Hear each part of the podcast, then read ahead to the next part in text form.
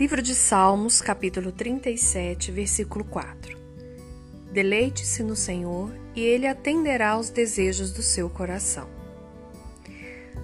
Um dos princípios fundamentais da intimidade é o deleite. Mas você sabe o que significa essa palavra? Deleitar-se é ter uma sensação de grande satisfação. É quando algo te agrada muito, quando você fica é, extremamente satisfeita com alguma coisa.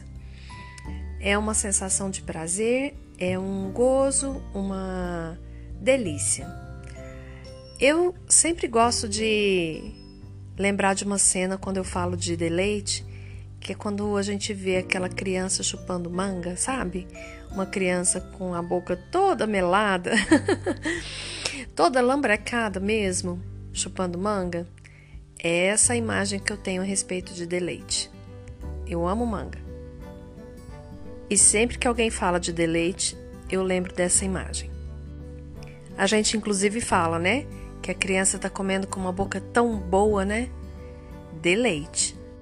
E a palavra de Deus nos traz essa orientação no Salmo 130, no Salmo 37. Deleite-se no Senhor e ele atenderá aos desejos do seu coração. Um pressuposto para que você tenha uma intimidade saudável nos seus relacionamentos é que você aprenda a se deleitar, a ter satisfação plena, principalmente no Senhor. Dani, mas como é que eu posso me deleitar no Senhor? Será que é só lendo a palavra de Deus ou orando? Não. Minha querida, você já parou para pensar que você deve ser um canal de deleite dentro da sua casa, com seus filhos, com seu marido, com seus amigos, com quem Deus colocou no seu caminho para que você se relacione em intimidade. Nós mulheres precisamos aprender a usufruir do deleite e a proporcionar o deleite. Como anda sua casa? Como anda sua cama? Como andam as roupas que você usa? Como andam os seus sorrisos dentro de casa? É, a comida que você faz, você faz por obrigação ou é para alguém se deleitar? A sua cama está cheirosa ou apenas lá jogada no colchão com um monte de roupa por cima? E a roupa que você usa ou proporciona aos seus usar, usarem? Como ela anda? É agradável? É satisfatório vesti-las? Minha querida, a intimidade precisa de deleite. E nós também precisamos aprender a nos deleitarmos.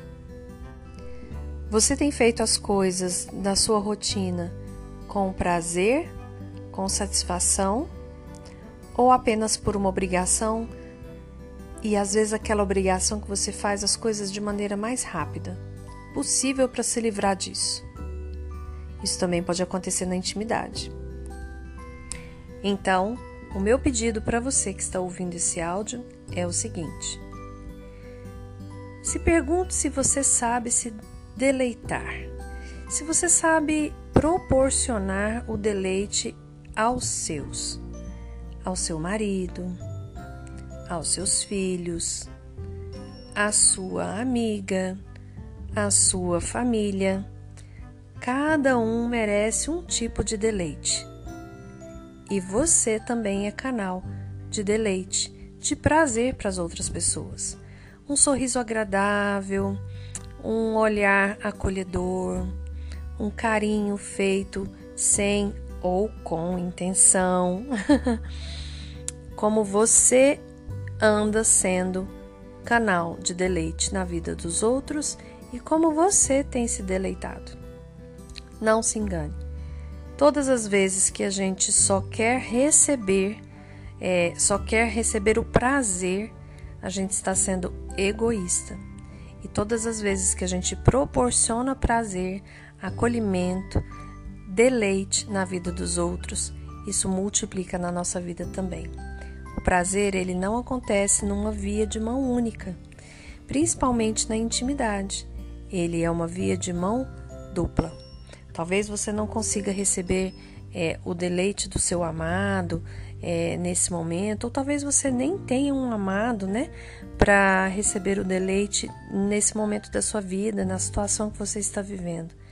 Mas como é que você tem proporcionado isso para você? Tarefa de casa. Organize, arrume a sua cama com todo cuidado e com todo amor. Inclusive, quem sabe, profetizando palavras de amor sobre ela, cantando uma canção bonita, cuidando bem, deixando ela perfumada, cheirosa, para que quem venha se deitar nela seja acolhido com todo o deleite que é possível e que é vindo de Deus. Porque afinal de contas, Deus é um Deus maravilhoso e cheio de amor. E amor em todos os sentidos. Aqui é Daniela de Alcântara, direto para o seu coração do devocional Eu Sou do Meu Amado.